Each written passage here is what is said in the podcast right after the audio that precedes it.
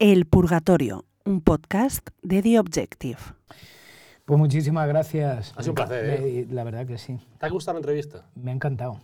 De ahí lo de si breve y bueno, dos veces bueno, eh, me encantó. Me Yo- encantó. yo lo haría. Se me ha hecho corta. Yo lo haría porque sería como un ejercicio de surrealismo en el que la entrevista dura un minuto, queda bien el invitado, pero quedo mal yo, porque sobre todo eh, Álvaro Nieto, el, el jefe del periódico. Nunca se queda mal por ser, Sí. Como te digo yo, em, corto con el tiempo. Es decir, eh, muchísimas gracias, amigos. Sí, yo creo que es dar la idea, Sí. dar la idea un poquito y la gente ya compra. Pero hacer una, una entrevista, en- no sé si has visto, ¿has visto Memento? Sí, ¿Te acuerdas de Memento? Que era una película como que el hombre perdía la memoria. sí, y se anotaba... Y si el tío se, iba- se iba- sí, sí. y entonces como que reconstruían la película, pues estaría bien hacer una entrevista empezando por el final Sí, señor. y ya ir y llegar al principio y decir, Sí, señor. ah, y ya, voy Que se lo lleven. A empezar con una pregunta un tanto rara, pero ¿te gusta el tenis? Eh, me encanta. Me ha dado muchísimas alegrías Rafa Nadal. Muchísimas alegrías. Sí, Muchas hay una- tardes gloriosas. He disfrutado un montón. Un montón y ahora, bueno, pues, Al carrito, al carazo. Hay una frase, eh, eh, que es maravilloso. hay una frase de un libro de, un- de una autobiografía de Andrea Gassi que, es- que se llama Open, libro, que lo escribió J.R. Moringer, que es el que, el que Le, ahora. le conozco, ha ido algunas veces a, por mi barrio y tal, pero bueno, Buen tipo, eh, Moringer. bueno, Bueno, pues tiene sus prontos. cosas. tiene sus prontos, pero bueno, no vamos a sacar aquí trapos. Eh, no, estaría feo. Bueno, esto es el purgatorio, con lo cual podría ser. Pero no, hay una frase que, que se le quedó clavada a mucha gente, y a mí también, que no he leído el libro, pero se me quedó la frase, em, que dice, es, es en los pasillos de los hospitales donde aprendemos de qué va la vida. Sí, señor. ¿José ha aprendido de qué va la vida o todavía está en proceso de No, aprendizaje? yo creo que los pasillos de, de hospitales lo que nos dan bueno, es una toma de conciencia eh, sobre cómo debemos de valorar el tener salud, por ejemplo, el presente, el momento. Carpe diem, es verdad, vive el momento. Agradece, vive la vida desde el agradecimiento. Y los pasillos de hospitales ofrecen, dices, Dios mío, cuántas gracias tengo que dar por encontrarme bien, ¿no? por, poder caminar, por poder ir, por poder comunicarme. Son tantas las cosas que es cierto. Esa frase es muy lúcida.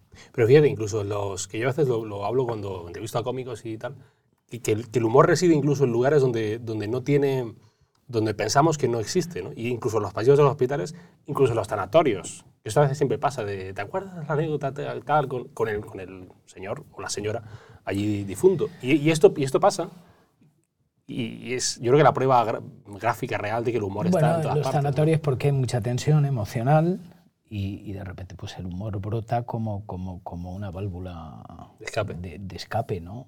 Es, es- es como la, la- la tensión tiene que salir por algún sitio, ¿no? Y el humor es, es precisamente esa salida. Y, y le- la, la risa desahoga de esa tensión, ¿no? La risa es un compañero maravilloso de- del viaje.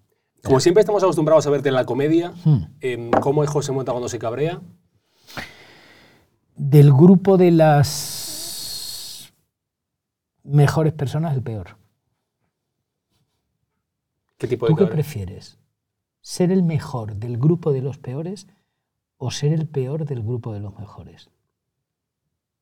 Eso de, ¿Cómo es cola de león o, ¿no?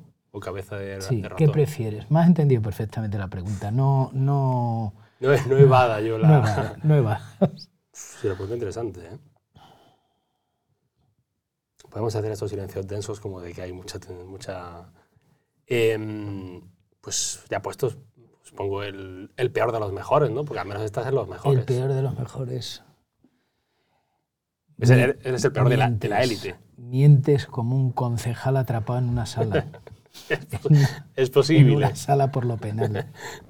¿Tú preferirías ser el, el mejor de los peores? No, sí, yo creo que eres divertido, has elegido bien. Vale. No, no, no, no, no. El peor de los mejores. Pero tienes, estar en el grupo de lo bueno, pero ser, ser quisquilloso y ser, ¿tienes alguna coletilla cuando te cabreas? travieso. ¿Tienes alguna, alguna coletilla cuando te cabreas? Tú que dices, me cago en la leche, merche, tal. ¿Hay alguna, alguna expresión? ¿Algu- ¿Alguna coletilla cuando me cabreo? Eh, no, no, no, es que yo creo que en esos momentos no eres, no, no estoy pensando en mí. Estoy, estoy pensando en echar algo fuera. No lo sé, no. Tendría que, no sé, no, no sabría decirte. Lo que sí tienes también es relación con la iglesia, digo, con, con la sacristía de, De Montiel. de Montiel. Claro, porque allí fue mis, mis primeros pinitos donde... Bueno, mira, no, no, nunca fui monaguillo. Ah, ¿no? No, Ah, yo creo que sí. no, no. Fuiste a, a dar clases de teatro. Eh, y sí, esa es, esa es la historia. De hecho, cuando hice, fíjate, el primer musical con Santiago Segura, productores. eh, los productores, me preguntaba la gente, bueno, ¿este es tu primer musical? Digo, no, no, no, no. Yo hice con don Natalio, que era el sacerdote de Montiel entonces, el maestro Canillas, que era un musical y me acuerdo todavía de, de las- Muñoz Seca. de, de Muñoz Seca, sí, señor. Me acuerdo de las canciones.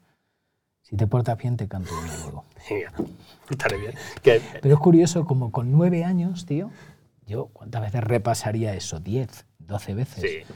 Se te queda para siempre. Pero canciones enteras. Sí, sí, sí, sí. Joder.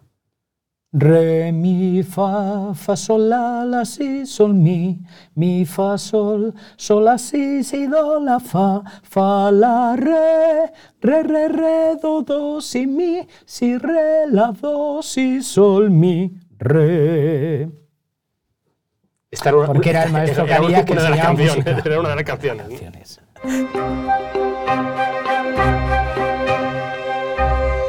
Eh, José Mota, bienvenido al Purgatorio. bienvenido al Purgatorio. Es un placer que Ha estés- flipado con la letra, ¿eh? Buah, me ha encantado. Yo digo, pero esto es la canción.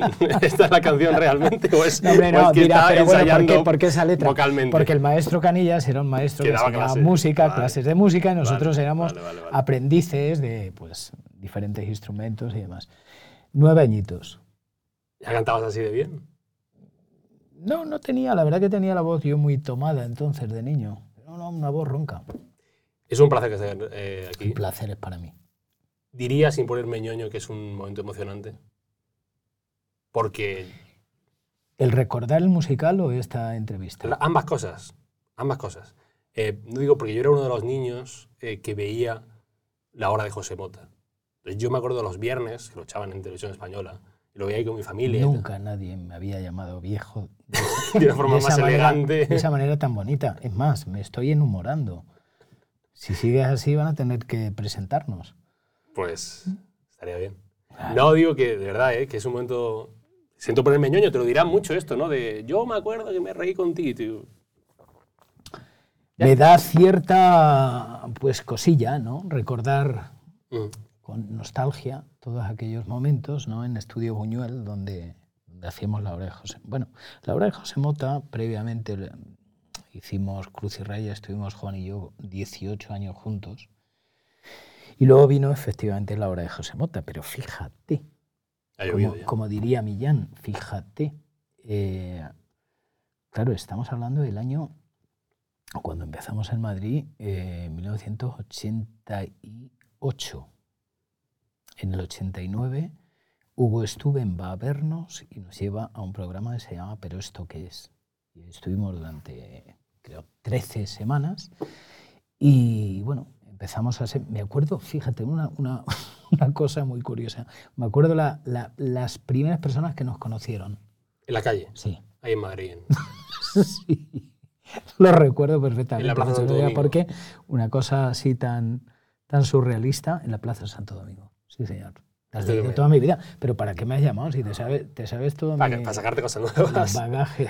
No, pero cuéntalo, cuéntalo, que eso es... Que me quedes No, no, no, que íbamos por la plaza de Santo Domingo nos conocieron. Entonces me hizo, me hizo cierta, me dio así como un calor en el pecho raro. Y joder, ¿Y tu, y tu primera foto, cuando te pidieron la primera foto? La foto ya sería más No, ya no. adentrados a los 2000, claro. eso ya no me acuerdo. La primera foto. Foto de foto, Ah, pero foto. para hacerme una foto, Claro, ponte. una foto con él. que Eso era más complicado porque la gente no tenía Claro, claro, pues móviles. yo digo, sería más Entonces, adentrado ya. Ya sería... Gente con cámara por la calle, pues iba muy poca gente, ¿no? Eran en eventos, a lo mejor actuabas y entonces sí llevaban cámara. No estabas tan fotografiado. El cómico, yo creo que más que cómico, es, es una persona que tiene un respeto, mucho respeto por la palabra, eh, es un manchego orgulloso, es actor, Y además, yo creo que es la faceta eh, más infravalorada de ti, a la que a veces menos se, se te recuerda, es lo buen cantante que eres. No. Yo creo que es muy ¿Tú buen crees? cantante. Sí, Bueno, sí. Es que, ¿Sabes qué? Me- me- me- he venido escuchando esos días previos de documentación, que pues, me pareció un hecho eh, buenísimo, la canción de Torrente, Marbella. Ah, el comienzo. El de- comienzo, la intro, que mucha gente cree que la hace Rafael, Sí. pero póngansela en, póngansela en YouTube, porque parece que no, que es José Mota. Yo creo gente- que me gente- contó Santiago que Rafael dijo, que le admiro como tantos y tantos otros millones de personas, ¿no? Eh, pero creo que Rafael le dijo a Santiago, eh, bueno, ese, ese chico, sí, sí, yo creo que ha grabado algunos discos, ¿no? Eh, con, con mis canciones y, y tal. Digo, digo, no, yo solo te admiro. No, no, pero ponga, Digo- que lo ponga en YouTube, eh, porque es, eh, es idéntico. Bueno, hombre, yo creo que se que es parece, idéntico. eh. se parece, pero no es... Pero, pero la gente que lo conoce, Sí. hay que afinar el oído. ¿eh? Que hace mu- mucho tiempo que no, que no la oigo. Buah, ahora después Mm. la, la ponemos. Vale. Pero te gusta cantar, fantástico. es un hombre, es un hombre cantarín en, en tu día a día. Es que el que canta sus males espanta. Y cantar es un- una cosa, es como el humor, desahoga. Ujú. Está muy bien. Y yo recuerdo llegar a Madrid y, y yo creo que lo poco que sé de cantar lo aprendí eh, a través de mi amigo Víctor Reyes, que, que es un maravilloso músico, hace bandas sonoras de películas y tal, y empezó con nosotros hace muchísimos años. Y él fue el que me metió en el mundo de los musicales. Jesucristo Superstar, Los Miserables, eh, My Fair Lady, El Hombre de la Mancha, etc. etc. Y, y- y empecé a fondear en el mundo de los musicales y llevaba pues los, los CDs en el coche y repetía, repetía, repetía y eran mis clases de canto. ¿Cantabas en el coche? Sí, sí, sí. Ahí En ducha, desgañitándote vivo. ¿En la ducha no cantabas? La ducha, bueno, poco, poquito, pero, pero en el coche, sobre todo en el coche. ¿La vida de José Mota hubiera cambiado mucho si la mili no hubiese existido en España? ¿O, o no tanto? ¿Hubiera cambiado? Mm, No lo sé. Como es el efecto mariposa, ¿no? Una cosa te lleva a otra, tal. Pero lo que sí tenía claro es que de alguna manera me quería dedicar a, algo, porque sí que es verdad que de pequeño yo notaba que el humor era un sitio donde yo me encontraba a gusto y feliz. Eh, y además seguro. El humor me, me brindaba, era como, como un sitio donde yo es- me, me- me sentía dentro de, los límites empoderado, ¿no? Es decir, me siento a gusto aquí, ¿no? Es un sitio donde yo soy feliz, juego y siempre lo digo, y es verdad, el- el niño que nos acompaña se lo pasa bien. Si se lo pasa bien el niño que te acompaña, eres feliz. Está a gusto. Yo me lo, yo me lo pasaba bien. Entonces, de alguna manera sí que me tenía claro, de alguna forma, que me quería dedicar a algo que tuviese que ver con artes escénicas. Pero el humor como protección, esto me parece interesante. Sí. Frente sí. a la vida y frente Sí, a... yo creo que sí. Es que no se me ocurre mejor compañero de viaje que la comedia. La vida es muy verdad, jodida. Lo he dicho muchas veces, pero es cierto. La vida es muy jodida y yo creo que el, el- el humor le quita hierro al entorno y a ti, a ti mismo. O sea, los monstruitos que viajan contigo dentro y que cuando los conoces y los reconoces y los pasas por el tamiz de la comedia, pues de repente, si te arrancan una sonrisa o una risa, es como que todo se diluye como el humo, ¿no? Y todo empieza a perder gravedad. El humor tiene esa, esa cualidad, ¿no? Que, que le quita hierro a todo y dureza a, a- a las cosas. Y es verdad, alguien dijo, y es cierto, el humor es el camino más corto entre dos personas. Es el humor. Y el humor es capaz de llegar a, a un grado de intimidad con la otra persona, canalizar un grado de intimidad que, que de otra manera va a ser muy complicado. Y caramba, es, es tan necesaria como el agua. Pero entonces, esto, esto de que se liga con humor, ¿esto es, ¿esto es un mito o es realidad, por ejemplo? Que se liga con humor. Sí, que, que es gracioso, pues que liga más que el que no tiene gracia. Bueno, no sé, depende de la otra persona, ¿no? Sí, sí. Pero generalmente, empatiza contigo eh, eh, antes, no sé, pero ese es un camino corto entre, entre dos personas. Eh, me parece que es una, una muy buena conexión. Es como decía aquella frase de quien se ríe de uno mismo ya tiene humor para todos los días. Quien se ríe de uno mismo, eh, pues puede... De repente te conviertes en un ser más libre. Porque pierdes miedo. Lo que tiene el humor es que nos libera de miedo, de la atadura del miedo, que a veces nos secuestra el miedo por mil cosas, inseguridades, no me encuentro seguro con esto, tal. Y el humor le quita hierro a todo, no solamente al alrededor tuyo, al entorno, a tus miedos, tus inseguridades y un montón de historias. Cuando vas con humor, aunque pierdas, ganas. Fíjate, eso, lo hablaba una vez con, con, Diego San José, que es guionista, que fue uno de los creadores de, de Vaya Semanita, programa este de la ETV de la Sí, sí, sí, ha sido compañero, hemos trabajado juntos. Pues él me decía, hacíamos humor cuando estaba ETA porque teníamos miedo, porque queríamos enfrentarnos a ese porque miedo. Porque el miedo, el, el, el, humor libera, el humor libera. Entonces cuando se produce una carcajada, una sonrisa, una risa, ¡ah! aflojas la tensión y en ese momento te encuentras que eres un ser un poquito más libre. Decía y dice Luis Piedraíta con toda la razón del mundo, dice, el humor es un arma de construcción masiva. Y es verdad, bien usada lleva razón. Y José Mota tampoco se entendería si no hubiese nacido en La Mancha y en Montiel. No, tal y como soy yo. Y ni como tú ni tu universo, quiero decir. No, claro que no, porque ¿qué somos? Somos el conjunto de un montón de cosas que nos han influido y han conformado nuestra personalidad y nuestra identidad. Entonces, yo soy una persona que me siento feliz, agradecido por haber nacido en mi tierra, en mi pueblo maravilloso, Montiel, eh, y haber eh, tenido la satisfacción, el orgullo inmenso de tener unos padres maravillosos que me han dado lo más importante.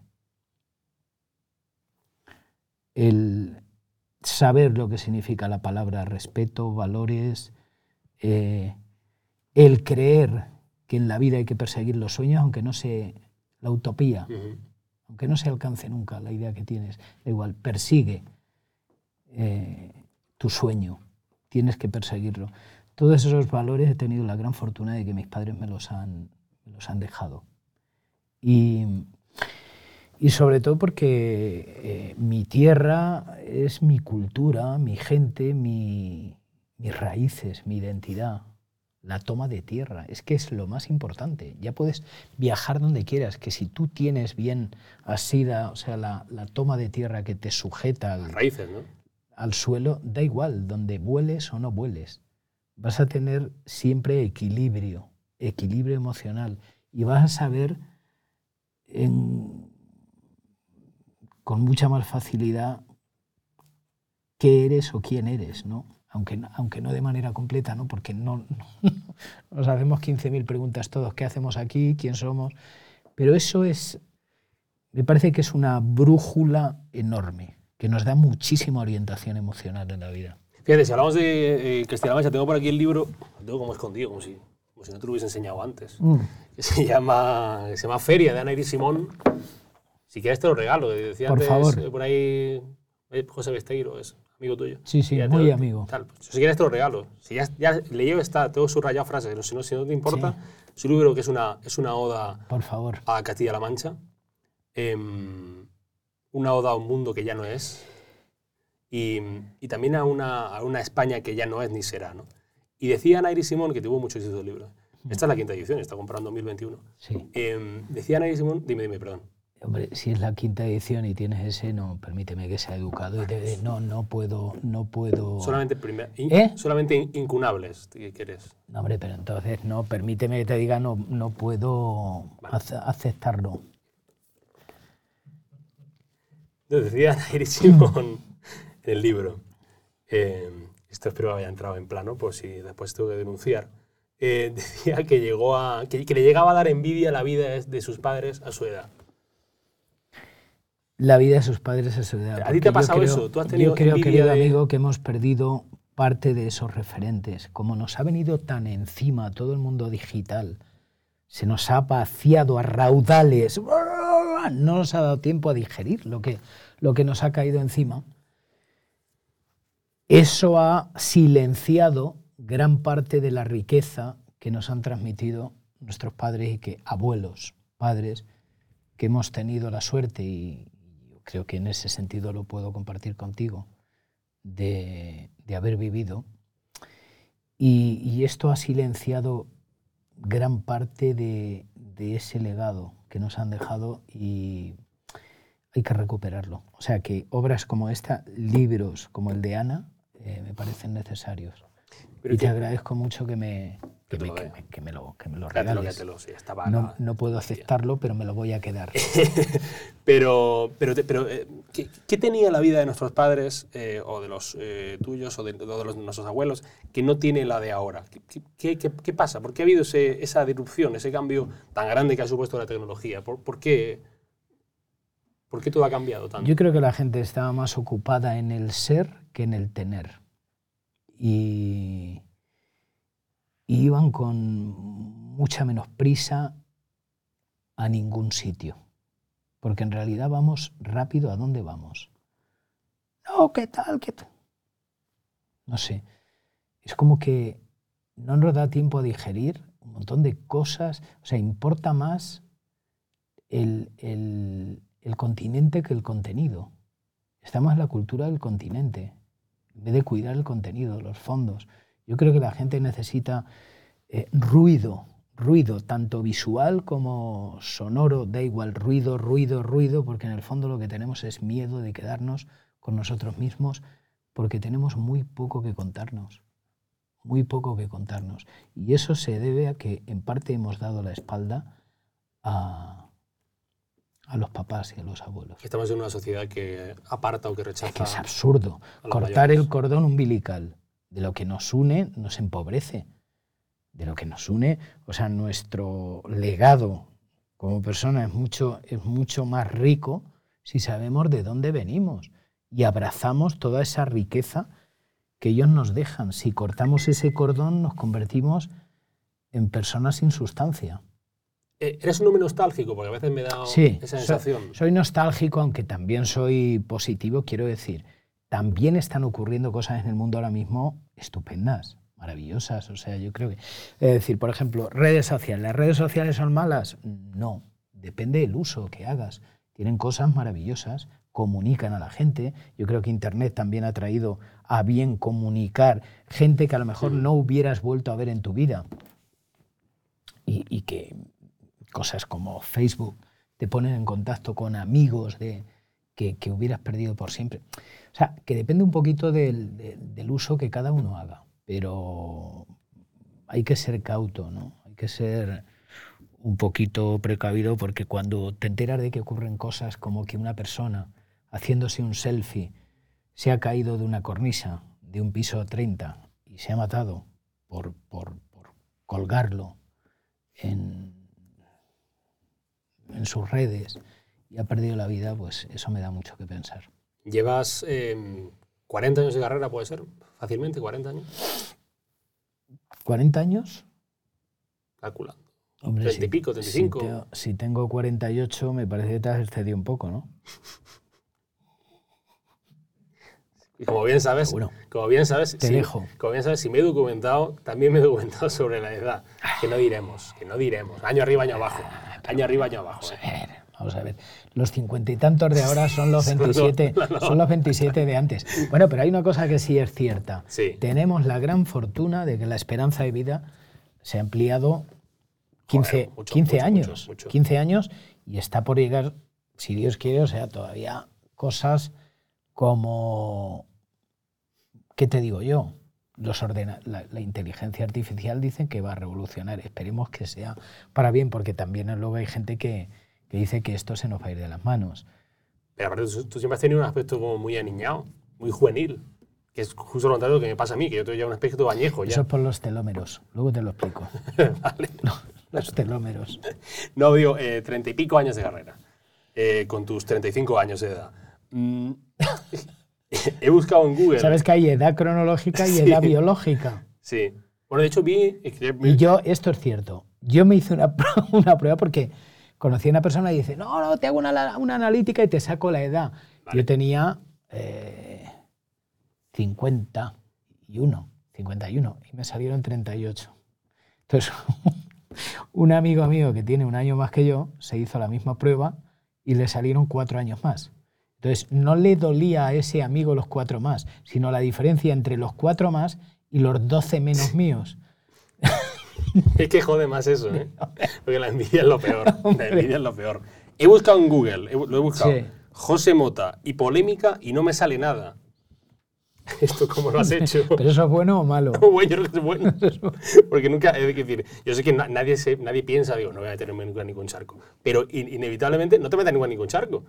Digo, eso es bueno. ¿no? Pero, pero, pero eh, quiero decir, para meterte en un charco tienes que tener necesidad, ¿eh? No, sabes que hay gente que no. Hay, hay gente que se mete sin ninguna necesidad. Bueno, yo respeto todo. Gente La libre la- voluntad de hacer, bueno, perfecto, me parece estupendo también. Gente que lo haga pues porque le apetece y forme parte de su juego personal o su, o su modus operandi.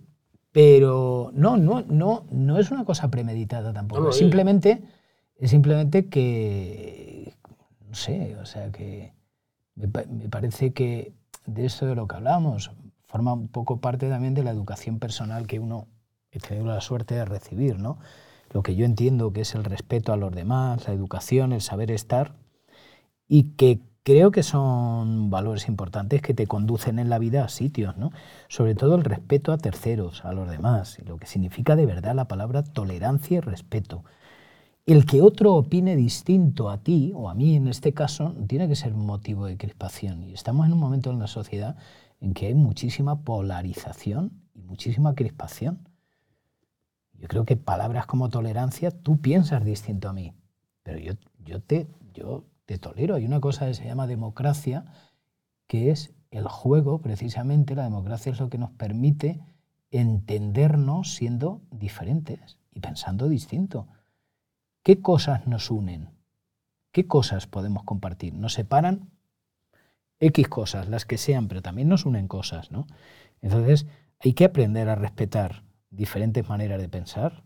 Yo creo que eso forma parte, pues, de lo que te decía antes, ¿no? De la manera de entender la vida y lo que significa la palabra respeto a- Pero justamente por eso me parece meritorio el hecho de, por ejemplo, hacer humor, que sabes que siempre hay el debate de no, los límites, no, el colectivo, tal, los que se meten, tal, y que nunca hayas molestado de, oh Dios mío, se le ha ido la cabeza a este hombre que ha hecho en este sketch que mando una...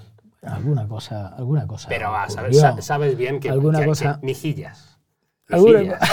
Mejillas. Yo me acuerdo de una- Quiero polémicas. No, oigo. Quiero que- polémicas. Pero es que yo lo veo, lo veo elogioso, lo veo elogioso eso. No. Pero Porque ya de- te digo demuestra- que no es premeditado. No, yo, yo porque es yo, por premeditado. ejemplo, a veces me preguntan, oye, ¿tú en televisión española haces el humor que quieres hacer? Y digo, sí. No, a mí no viene nadie con una tijera a decirme, esto quítalo. Pero llevo 34 años en la casa, yo no he tenido ese problema nunca. Nunca. He hecho siempre lo que me ha apetecido hacer. Y si no he, por ejemplo, eh, o sea, ¿qué no me apetece hacer? Pues cuestionar o poner en tela de juicio eh, eh, vidas personales o el honor, la honorabilidad o lo que yo considero que es honorable de una persona, su vida privada, no me apetece hacerlo. No me apetece. Eh, y, no lo he hecho y, y bueno, pero porque a mí eso no me aportó nada. Otra cosa es que yo juzgue a través de mis sketches el desempeño público de cualquier personaje, eso sí. Pero yo meterme en vidas personales y en lo que yo considero que es sagrado de un individuo, una individua, eh, no. O sea, ¿Sabes que ahora sí, sí está en los últimos años muy de moda el tema de la autocensura, de cuánto se autocensura? Tú los límites, eh, como decías antes, ¿siempre te los han marcado, nunca has tenido dudas con eso? ¿O siempre has tenido la misma forma de pensar la comedia, de escribir la comedia, de actuar? Los límites de la comedia es que yo, si te refieres a si pondría prohibidos a la No, comedia, eso ya no pondrías prohibidos. No, ninguno. No, es que siempre lo digo, es absurdo. ¿Cómo vas a poner prohibidos en, en el humor? Yo sí que creo en que cada uno, cada cómico, cada persona que vive de esto, libremente decida qué es lo que quiere o no quiere hacer. De acuerdo a sus sentires y pensares. Pero nada más. Tú no puedes poner prohibidos, porque eso, quiero decir, eso es una valla que en cuanto la pongas se salta. Es que es como, no, no, no toques esto, así lo tocas. No tiene sentido. Y el gran cambio de la comedia española, eh, cuando no mundial, es el tema de la, de la aparición en primera escena de, mujeres, de cómicas, que hace esos 20, 30 años es verdad que no, ¿Ese es el, uno de los grandes cambios que ha habido en la comedia? Yo creo que, yo creo que sí, y es uno de los grandes logros, porque creo que la comedia femenina ha venido a aportar una gran visión de la comedia que estaba antes absolutamente, bueno, absolutamente no, porque estaba Marisa Amper, Elina Morgan, otras actrices y tal, pero había, había poca, poca mujer dedicándose al humor. Y me parece que es una noticia maravillosa y que cuanto más, mejor. Porque eh, cuanto más puntos de vista haya sobre, sobre el humor, la comedia, la, la manera en que entendemos la vida, creo que nos enriquece a todos muchísimo más. Y ese me parece que es uno de los grandes logros en, la comedia, Eh, sin duda. Pero yo creo que queda mucho camino todavía por recorrer. Sin duda. Sin duda. ¿Ti- ¿Tienes cómica favorita? Pues- Tengo cómicas te, pon- te pongo, te- pongo en un aprieto siempre. porque Siempre no mencionas a una y después no mencionas a otra. No, porque tengo varias. Y, y no, me dejaría siempre... No, no, quiero, no, porque tengo varias, entonces en una entrevista te vas a dejar siempre alguna Claro. y no, no quiero que se quede nadie en el Eh, tintero. por volver un momento a, lo- a lo- a los pueblos y a ese humor, em, es que en los pueblos hay una mezcla curiosa de, em, de humor con, con- también con mala hostia inclu- incluida. Siempre me acuerdo de... Pero bueno, eso, No, lo que es la vida. decir, el humor tiene... La comedia tiene muchos ingredientes, ¿no? Pero me acuerdo del chiste Tiene este de- ironía, tiene sarcasmo, tiene retranca, tiene mala hostia, tiene, tiene ternura, tiene, tiene de todo, como la vida. Me acuerdo, Claro. Me acuerdo del chiste este de Gila que dice, este de, no voy a contarlo porque es malísimo, pero que le hace una broma y le matan al hijo y dice el padre, a mí mata al hijo, pero cu- cuánto me he reído. También cuánto hay de humor, eh, de humor rural eh, o humor manchego también en tu forma de ver la comedia. Eh, tenemos, pues yo creo que el, el epítome, eh, al, tío, al tío Lavara o a la vieja El Visío, que son personajes que Yo es que, es más difícil. yo es que a través de mi, de mi trabajo siempre he tratado de reivindicar el hermoso mundo rural, olvidado a veces. Es como que mm, llegan los años 80 y damos un poquito la espalda a esa gran riqueza que tiene este país, que es precisamente... Pues yo creo que España se conforma fundamentalmente de un alma rural maravillosa. La prueba es Madrid. Madrid es una gran ciudad, es una ciudad abierta, es una ciudad de todos y es un pueblo. De hecho, el otro día estaba en la azotea de la Casa de Santiago y estaba mirando y digo, es que, o sea, los tejaditos y tal, hay edificios, ¿no? Y ves, pero parece un gran pueblo. Pero lo digo como algo, Sí, no, no, es como alma de algo pueblo. maravilloso. Es alma de pueblo. Fíjate, yo creo que ese, esos deberes los han hecho mucho mejor los italianos que nosotros, el abrazar su cultura rural. Y yo creo que ahora eh, están empezando a cambiar las cosas. O sea, eh, no, no, no, no podemos mirar con, con cierto desaire la cultura rural porque yo creo que nos lo ha dado todo. Y este país tiene mucho de eso, y, pero lo digo como algo bueno, como algo bueno. Porque además, fíjate lo que te digo, en el no ruido de mi pueblo, por ejemplo, Montiel, yo he tenido la gran fortuna de nacer en Montiel, criarme en Montiel, hasta que llego al servicio militar y ya me vengo a Madrid. ¿no? Pues en todos esos años que estu- eh, estuve de 0 a 21, el no ruido de Montiel, el no ruido del pueblo, me dejó escuchar cosas que luego en la capital el ruido me lo impedía. Pero cosas a nivel emocional, me refiero. O sea, porque a veces en lo pequeño, es verdad, lo digo, en lo pequeño a veces, yo creo que casi siempre en lo pequeño cabe, cabe lo grande, pero a veces en lo grande no cabe lo que de verdad importa, que a veces en lo pequeño. Y, y por eso, eh, cuando miramos con cierto desaire, a ver, de pueblo, no. He tenido la gran fortuna de nacer en un pueblo, vivir en el pueblo y, siempre de que voy me encuentro, mi identidad está allí, en Castilla-La Mancha, en Montiel, en mi pueblo y en mis, raíces. Deberíamos de cuidar eso más. Y que después hay otra cosa que está él, eh, siempre dice, no, el cateto del pueblo. Que después la cantidad de catetos de ciudad que hay. eh. en ciudades como Madrid o en Barcelona, de gente que desprecia constantemente el pueblo lo rural, que no son vidas a veces Yo muy, creo muy que el que desde la ciudad mira a alguien del pueblo como cateto, el del pueblo, el que es el cateto es el de la ciudad. O sea, lo tengo más claro que el agua. Catetos de ciudad. No, Sí, sí. en el- es que eh, es muy enriquecedor cuando te das cuenta de la gran riqueza que hay en los pueblos. Hay muchísima riqueza y mucho por conocer. Y, y yo creo que eso es, es- es una de las cosas en las que tenemos que caminar. ¿Existe un humor manchego como tal? Existe una forma manchega, bajo mi vida. punto de vista. Una forma que tiene que ver con la cultura, con las maneras manchegas, con la retranca, con la ironía manchega. Que existe un humor manchego. Un, un humor, existe una manera de ver la comedia, Una, bajo mi punto de vista. una curiosidad, ya que eres padre. ¿El ser padre le cambia a uno la forma de hacer comedia o de dedicarse a esta profesión? Pues yo como veo que, bueno, no soy padre, pero digo, el ser padre te, marca, te tiene que marcar mucho. Eh, ¿Y le, le- te ca- le cambió a José Mota la forma de ver la comedia o el humor o la profesión en el hecho de ser padre? Bueno, yo creo que cuando eres padre tomas conciencia de... Es como si te vieras a ti, Sí. como si sales de ti cuando eres niño y de repente pones el foco en, en ti mismo, porque bueno, los hijos pues son en parte pues eso, trocitos de uno mismo maravillosos. La paternidad tiene una cosa que me parece impresionante. Eh,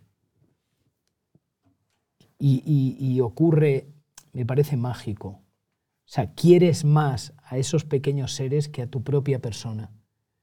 Y eso me parece maravilloso. Y el miedo también. Yo Siempre que hablo con padres, Por me dicen supuesto. el, el miedo. El, Por supuesto. el- el miedo que sientes de faltarles a ellos y de, y de que ellos te falten a ti. Ese miedo que es un, es un miedo espe- especial. Totalmente. Y además cuando eres padre te das cuenta, yo, yo no he conocido ninguna otra manera de canalizar tanto afecto, tanto amor que en la paternidad. Y segundo, teniendo que son tres hijos los que tienes, Sí. ¿cómo se les explica a unos hijos que cómo van conociendo a ellos que la profesión de su, de su padre es ser cómico, que comprenderemos que no es la de ser, no sé, ferretero, tiene otras vicisitudes. Te contaré una cosa que me pasó cuando Daniela, que ahora tiene 15 años, Sí. tenía... ¿Cuántos años tenía? Cuatro años y medio. Entonces ella siempre vio a papá En la tele y para ella, pues lógicamente normal. era absolutamente normal. Y, y entonces en el cole, me acuerdo que me lo contó Patricia, mi mujer, y me dijo, le ha dicho una amiga suya, mi papá sale en la primera cadena. ¿El tuyo dónde? Porque para ella era... Claro, claro, sí, sí. Lo normal, ¿no? Eh, yo además soy súper fan de, lo- de las palabras de los niños, la manera que tienen de pensar, y yo me las anoto en el teléfono, Sí. me anoto los palabras de los niños. Bueno, Motos tenía... El bueno, otro día mi hijo, que tiene nueve años ahora, le hablaba de, papá, me duele, me duele la tripa mucho. Y digo, mira, hijo, esos son los eh, hidratos de carbono, que, es, que se convierten en azúcar, tal, no sé. Bueno, le explico así. Ya, ya, ya, ya, papá, vale. Cuando pasa una semana me dice, me meaba de la risa, porque íbamos caminando a casa, terminamos de cenar en un restaurante y vamos andando, vamos andando. Y, y me dice, ay papá, me duele la tripa. Esto tienen que ser los intrusos de carbono. Es que son... Pero no lo dijo, no lo dijo por hacer gracia. No, no, es que su- salió, porque se salió, Los que- intrusos de carbono. Le salió, salió. Que se han metido dentro de mi Que te- tripa y te- me... Tenía Motos una sección en hormiguero de, de frases de niños. Sí, Y eran maravilloso. muy buenas. Eran muy buenas. Y Pablo hecho- es que es muy lúcido Para en, eso. sí, en cosas de, de- Y además es verdad que ha sido siempre muy con, con el humor de, de los nenes súper... eh, he visto muchas cosas de él que me han hecho muchas gracias. Vale, porque, muchas porque es, porque es una mirada, una mirada mm, virgen sobre la vida, eh, eh, pura, que, que no está maleada, porque al final Claro. te conviertes en cínico con el paso de los años. Claro. Eh, La vida te va dando hostias por todos lados y dices, "Bah, cago en la... Y, y el niño no, el niño cuando ríe, ríe de verdad, el niño Claro. cuando llora, llora de verdad, el niño cuando, cuando te abraza, te abraza de verdad. Después en la vida Pero tenemos a sobre todo lo que que- tenemos que aprender de los niños es que los niños viven el aquí y el ahora y siempre es aquí, nunca es después. Eso, fíjate en un niño que siempre es aquí y ahora. Llora y al momento se lo ha olvidado. Sí. Y está en otro presente, pero Sí, sí. siempre es aquí. Y toca lo que toca. Y, y eso es verdad, lo que has dicho tú. Luego nos vamos haciendo adultos, nos vamos contaminando, ya- llenando de inseguridades, de miedos, de miedos. De miedos. Vamos edificando a esa persona que clichés socialmente, miradas y de- claro, tiene que, tiene que en la jungla de, de la sociedad pues salir lo más airoso posible, ¿no? Y edificamos un montón, no- nos llenamos de ornamentos absurdos a veces. Y, y cuando te paran por la calle, tus hijos, ¿qué, qué te dicen? Ya están acostumbrados a que te paren por la calle, ¿no? Mi hijo se me abraza así a, la- a las piernas y me dice, es mi papá, no bueno, quiero que me lo quiten. bueno. Momento bonito como padre. Ahora quiero ser yo padre también, madre mía. La serie tú, eres, tú eres muy joven. Ya, ya, todavía. Y, tenías ya la última sobre familia, pero ¿tenías em, padres o tíos o primos graciosos? Eh, ¿La gracia te viene de gene o, ya fuiste tú gracioso porque sí tus padres eran graciosos pero no tanto? Mi padre era un tipo, siempre, siempre estaba, le recuerdo siempre riendo. El humor, el humor. Me acuerdo que me decía mi padre, que no permitas que nada te arranque la sonrisa de la cara. No lo permitas, siempre me decía eso. Eh, mi padre valoraba muchísimo la comedia. Yo creo que me viene de ahí pues todo ese, todo ese amor que tengo por esta maravilla que se llama humor, comedia, el mundo de los cómicos. Pero me siento un afortunado absoluto, macho, Es que de yo- estar en esta, en esta bendita profesión. el hecho de tener una, una infancia feliz, a veces, yo lo he hablado a veces con, con amigos, a, a veces puede ser una, una condena un poco en cierta parte, ¿eh? porque el hecho de ser, de ser tan feliz de niño, Sí. siempre estás diciendo, joder, es que yo era muy feliz ahí. Y dices, ya, ya, que no se, no se puede ser más feliz, porque ya en esa época pues, no tenías complicaciones, ahora la vida pues tienes... De responsabilidad. Es verdad que yo cuando era niño miraba a los adultos así y digo, uy, no me mola. Yo quería seguir siendo niño. Sí. Y eso me lo dice mi hijo ahora. No, que no quieres dice, ser. papá, no, no quiero crecer. No, hace bien. Que se Que el mundo ahí. de los adultos es muy, muy... Arisco, sí. se atisban cositas, intuyes ya de niño. Porque es verdad, yo, yo me acuerdo de niño que pensaba, digo, los adultos piensan que los niños tenemos un mundo emocional reducido y que no pensamos, no. ¿Qué va? O sea, el mundo de los niños es mucho más rico que el de los adultos. Luego nos empobrecemos en emociones, es verdad. Si te dicen que quieren ser cómicos, ¿qué les dices? Yo me quiero dedicar a lo tuyo, papá. Y, no, no te metas aquí, que esto es muy complicado. Bueno, hay que tomárselo con calma. Que to- no sé por qué no queremos los padres nunca. Ya, sí, sí. No, yo creo que los niños sean felices y que, bueno, pues Daniel ahora está estudiando, saca muy buenas notas, José está bien, están en el mundo que les toca estar, que es el del niño, que es el más valioso, lo más ajeno posible a, a esta profesión, le al mundo adulto, adu- adulto en general. totalmente. Bueno, para hacer tu visita al purgatorio, eh, unas últimas preguntas cortitas, así, al pie. Venga, Em, ¿Recuerdas tu última resaca o fue hace, o fue hace ya demasiado tiempo? hace demasiado tiempo. Em, ¿La comedia requiere más inteligencia que el drama? Nada más serio que la comedia.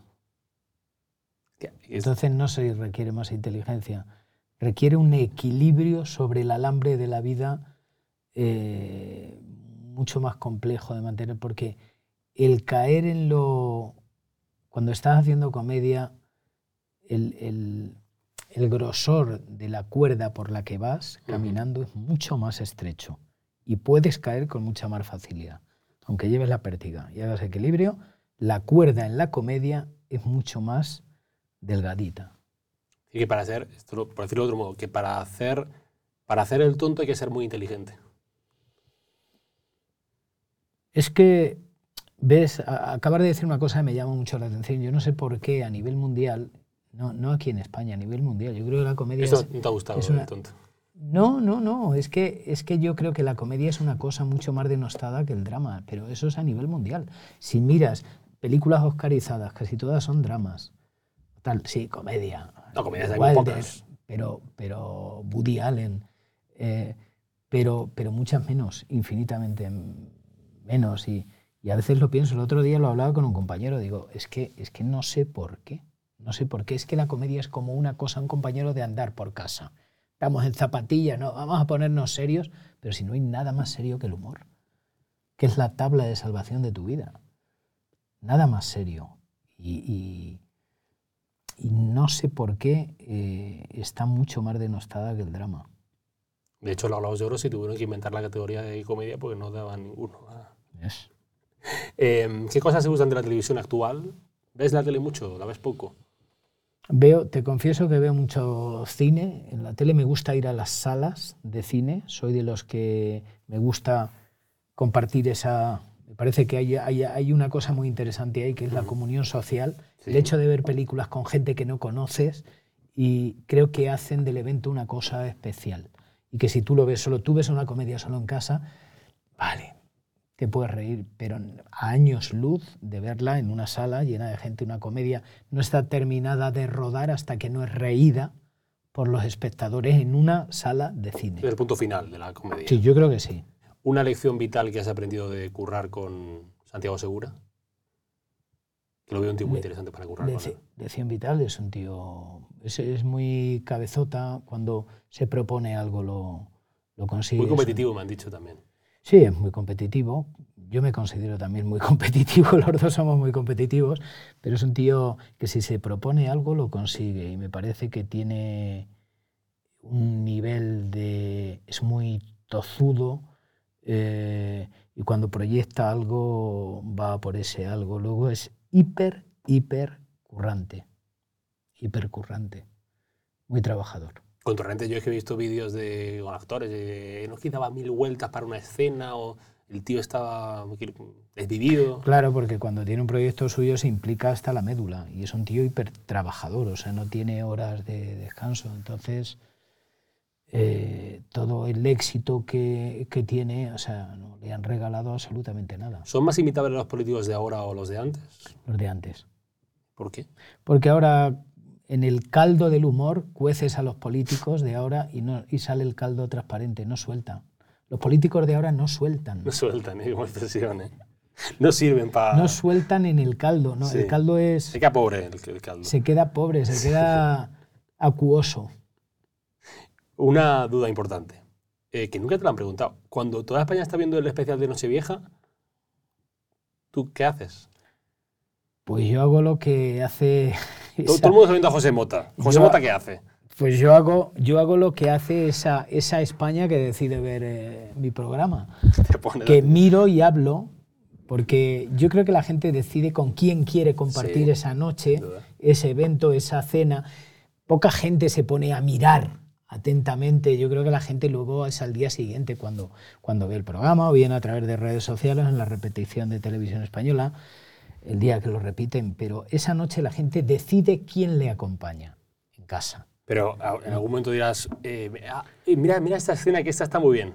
Hay, hay un hecho que sí que me ocurre curioso. Sí. muy curioso.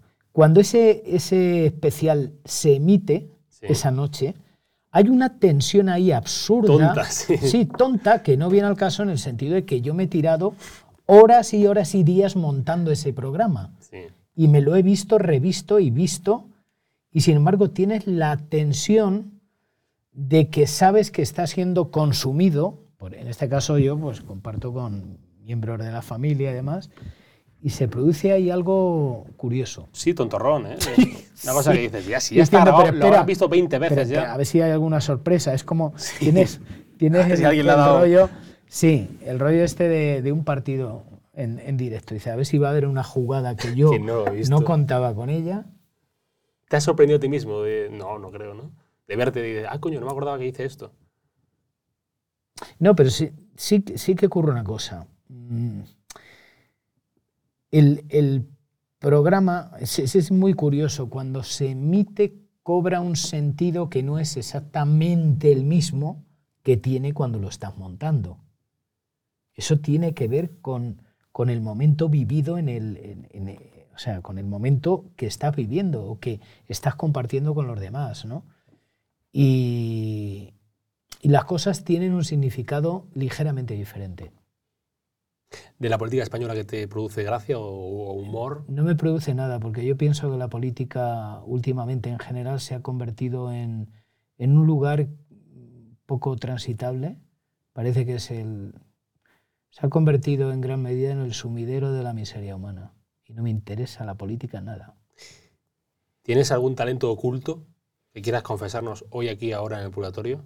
Una cosa, una cosa que hagas así y digas, Dormir con calcetines en agosto. Pero, pero digamos que duermes desnudo pero con calcetines. ¿o? Sí. Desnudo con Sí, calcetines. porque si me quito los calcetines tengo frío. Pero desnudo completamente desnudo. con 40 calcetines. grados en la calle, 32 grados, 33 grados este, este agosto, Ajá. fuera. Si me quito los calcetines puedo coger una pulmonía. Eres de los que, eres de los que hace todo con calcetines. Sí. vale, vale, ya queda igual. ¿El rey Felipe se toma bien que le imites? Este, ¿Te ha, te ha dicho alguna vez? ¿Ha gustado? Las pocas veces que hemos coincidido ha habido alguna referencia a, a la parodia y la verdad que ha sido súper amable conmigo. El siempre. rey, ¿verdad? Que tiene el, el tonillo ese, que tiene el, el gallito en mitad de la... que no sé por qué le pasa, que tiene como el Bueno, gallo. porque todos tenemos una peculiaridad. Sí, pero él tiene como un, ga- un gallo que siempre sale en mitad de los discursos. El, el hombre, el hombre va bien, su majestad, perdón. El hombre va bien, pero hombre tiene habla como el gallo. El hombre habla bien. El hombre tiene, lo tiene como el gallo, el gallo intermedio. El, el rey Juan Carlos no te dijo nada. Si, si lo- llegaste a hablar con él de alguna imitación o... No, que yo sepa no, que no sepa sí. Vale. ¿Cómo que no sepa sí? Que no, que no sepa y no quieres contarlo. Que no, que no, que no. no. O sea, no, no, no. tengo. Nunca tuviste...